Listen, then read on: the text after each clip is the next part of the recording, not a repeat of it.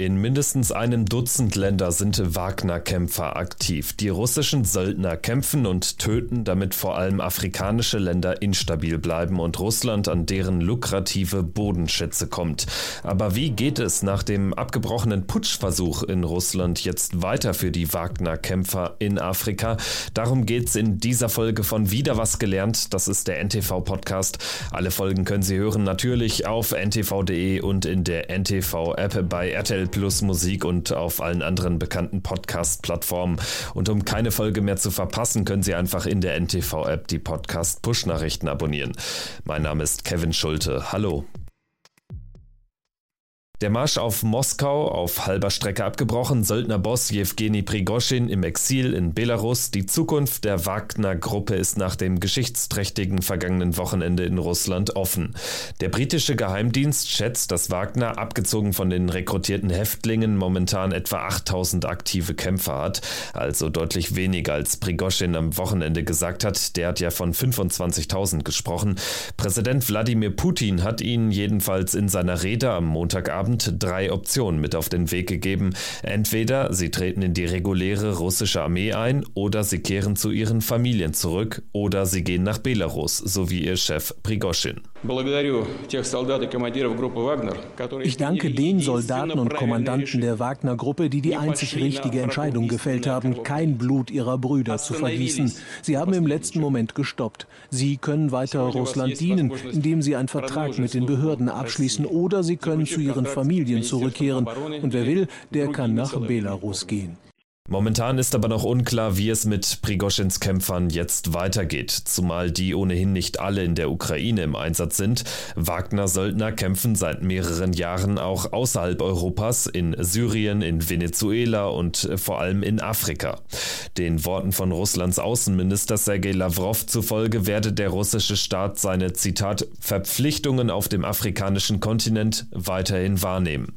Wie genau die Umsetzung aussieht und welche Rolle Wagner dabei dabei in Zukunft spielen wird, ist aber unklar. Die Problematik ist, dass die Gruppe Wagner eigentlich nicht nur die Gruppe Wagner ist, sondern die Concord Holding. Und die Concord Holding ist ein Firmenkonstrukt, das äh, über 64 Firmen beinhaltet, von denen wir wissen aktuell. Dort sind Goldfirmen dabei, also äh, Minenfirmen, wie zum Beispiel im Sudan. Dort sind aber auch äh, Firmen oder Firmenteile von Rosneft mit zum Beispiel dabei.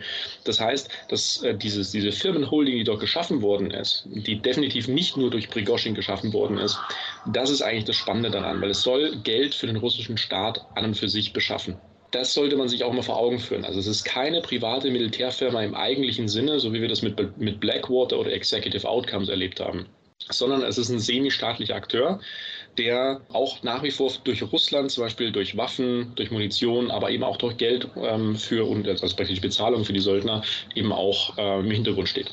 Das war Severin Playa. Er ist wissenschaftlicher Mitarbeiter am GIDS, dem German Institute for Defense and Strategic Studies, der Denkfabrik der Bundeswehr. Ein Schwerpunkt in Playas Arbeit sind private Sicherheitsfirmen, deshalb kennt er sich bestens mit der Gruppe Wagner aus. Wagner wurde 2014 gegründet von Dmitri Utkin und Jewgeni Prigoschin. Utkin ist ein ehemaliger Oberstleutnant im russischen Militärnachrichtendienst GRU. Er hat eine Vorliebe für die Nazi-Ideologie des Dritten Reiches. Die Gruppe Wagner hat er an seinen Kampfnamen angelehnt. Der deutsche Komponist Richard Wagner ist der Grund für den Namen der Söldnergruppe. Er war einer der Lieblingskomponisten von Adolf Hitler und deshalb hat ihn Utkin als Namensgeber für seine Söldnergruppe ausgewählt. Der Oligarch Jewgeni Prigoschin Prigoschin ist auch als Putins Koch bekannt, weil seine Catering-Firma früher unter anderem auch den Kreml-Chef bekocht hat. Wagner ist momentan in mindestens zwölf Ländern aktiv, sagt Experte Playa. In Afrika schätzt er die Zahl der Wagner-Söldner auf derzeit etwa 2000. Möglich ist, dass die Gruppe aber in noch mehr Ländern aktiv ist. Die Wagner-Aktivitäten werden in vielen Ländern bislang zwar vermutet, konnten aber noch nicht überall bis ins letzte Detail nachgewiesen werden. Schätzungsweise ist oder war Wagner zeitweise aber in bis zu 30 Ländern im Einsatz. Sicher ist, dass Wagner in Syrien eine große Rolle spielt. Die Söldner kämpfen hier an der Seite von Machthaber Bashar al-Assad. Der Fokus liegt aber auf dem afrikanischen Kontinent, um Militärdiktaturen zu untergraben, Bürgerkriege zu befeuern und Rohstoffe abzubauen.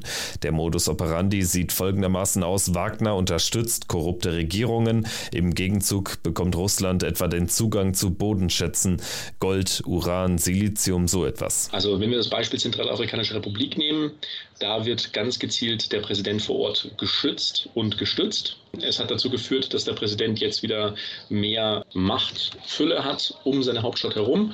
Das heißt, ähm, sie führen Ausbildung durch, sie führen Kampfeinsätze durch. Das ist eben das Schwierige daran, eben herauszufinden, wo da die Grenze ist und wie viele Operateure da dabei sind. Aber das wesentliche ähm, Geschäftsmodell ist, dass man entweder die, äh, den Schutz direkt anbietet gegen finanzielle Dienstleistungen oder eben gegen das, äh, gegen das Recht zum Beispiel Diamanten äh, abzubauen, äh, Gold abzubauen oder eben auch ähm, Gas- und Erdölfelder, wie zum Beispiel in Syrien. Auch im Sudan mischt Wagner seit mehreren Jahren mit. Zunächst unterstützten die russischen Kämpfer Diktator Omar al-Bashir. Nach dessen Sturz 2019 begab sich der Kreml auf die Seite des sudanesischen Militärs, das schließlich Ende 2021 die Übergangsregierung wegputschte. Zuletzt hat die Wagner-Gruppe dann der RSF-Miliz Waffen zur Verfügung gestellt, wie CNN aufgedeckt hat. Im Gegenzug soll der Milizenchef Putin eine Militärbasis am Roten Meer versprochen haben. Außerdem hat der Kreml auch im Sudan ein Auge auf die Gold-, Diamant- und Uranvorkommen geworfen. Egal in welchem Land, überall zieht die Wagner-Gruppe eine Blutspur hinter sich her. Also Menschenrechtsverletzungen sind an der Tagesordnung, von denen kann man ausgehen. Der berühmteste Fall, ähm, der in Europa auch für Aufsehen gesorgt hat, war ja in Syrien die Hinrichtung eines äh, flüchtigen syrischen Soldaten. Das hatte sogar Konsequenzen für die Wagner-Söldner selber, selbst in Russland. Auch die Vereinten Nationen haben in den vergangenen Jahren immer wieder über das brutale Vorgehen der Wagner-Kämpfer berichtet. Hinrichtungen, Vergewaltigungen, Massengräber, Plünderungen. Das alles ist keine Seltenheit, wenn Wagner-Söldner aktiv sind. Sie gehen auch deshalb so brutal vor, weil sie offiziell jahrelang nicht aus Moskau gesteuert wurden. Söldnergruppen sind in Russland per Gesetz verboten. Daraufhin hat der Kreml immer wieder hingewiesen und bei unangenehmen Nachfragen auf diese Weise die Verbindungen zur Prigoschin-Bande geleugnet. Nach den Ereignissen vom Wochenende hat Putin nun aber zugegeben, dass Wagner komplett aus dem russischen Staatshaushalt finanziert wurde. Wagner ist nicht einmal die einzige russische Söldnerfirma, aber die, die am stärksten das Rampenlicht sucht, sagt Experte Playa. Prigoschin habe es geschafft, Wagner in der Öffentlichkeit als effektive Militärmaschine darzustellen.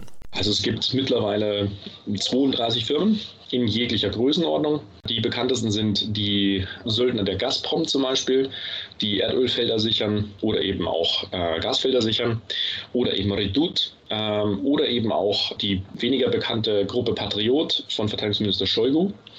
Und da kommen wir auch schon wieder so zu einer Eigenheit dieser ganzen, nennen wir sie mal Söldnerfirmen weiterhin. Denn die Söldner wechseln zwischen diesen Organisationen frei hin und her. Also sie schließen immer nur Verträge für zwei bis sechs Monate und wechseln dann zu einem höherbietenden zum Beispiel. Oder weil gerade irgendwelche Verträge auslaufen oder wenn man ein anderes Angebot annehmen möchte, wechselt man einfach. Deswegen ist es auch schwierig, was die Gesamtgröße angeht. Wir wissen es nicht. Und der Pool ist aber auch sehr begrenzt. Also es handelt sich ja dort um Spezialsoldaten, die ja vorher durch die russische Föderation ausgebildet worden sind. Das sind meist ehemalige GRU-Soldaten. Das ist sozusagen nochmal die Elite der sogenannten Spätznatzverbände. Am besten könnte man sie mit Navy SEALs vergleichen wahrscheinlich, also vom Ausbildungsniveau her. Und da sind nur einige tausend da. Der GRU ist der russische Militärgeheimdienst, wo auch Dimitri Utkin aktiv war, einer der Gründer von Wagner, wie eben berichtet. Über den GRU haben viele Elitekämpfer ihren Weg zu Wagner gefunden. Es gibt auch Berichte, wonach die Gruppe auf einem Gelände des Militärgeheimdienstes Söldner ausbildet. Wagner ist also sozusagen die Kampftruppe des Militärnachrichtendienstes. Ob sie einfach so in die reguläre Armee jetzt eingegliedert werden kann, wie sich das Putin vorstellt, ob das auch für die Wagner-Söldner in Afrika gilt, all das ist noch offen. Severin Playa aber sagt, die offizielle Eingliederung in die russischen Streitkräfte ist jedenfalls wahrscheinlich. Die Gruppe Wagner, wie ich es vorhin auch schon dargestellt hatte, war ja schon ein semistaatlicher Akteur. Deswegen die nächste Stufe, sie wieder zurück in die Staatlichkeit zu holen und somit das Gewaltmonopol der russischen Föderation zu stärken, von dem es auszugehen. Die Söldner werden weiterhin für Geld kämpfen und töten, dann möglicherweise nicht mehr unter der Wagner-Flagge. Ein Abzug der Kämpfer aus Afrika scheint aber ausgeschlossen. Russland braucht sie, um die eigenen Interessen in Afrika weiterhin auszuspielen. Das war wieder was gelernt zu den Wagner-Söldnern. Vielen Dank fürs Zuhören und bis zum nächsten Mal. Tschüss.